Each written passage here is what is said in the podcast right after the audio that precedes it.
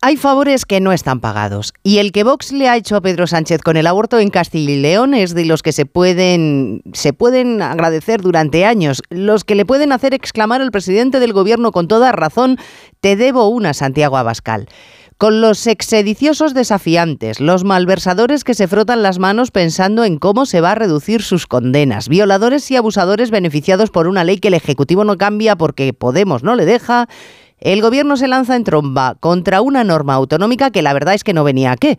Una propuesta que le da voz a ministros ausentes. Irene Montero muda para cambiar su ley, habla de lo gravísimo que es lo que Vox pretende en Castilla y León. Darias, candidata y ministra desaparecida hace días, clamando contra la norma.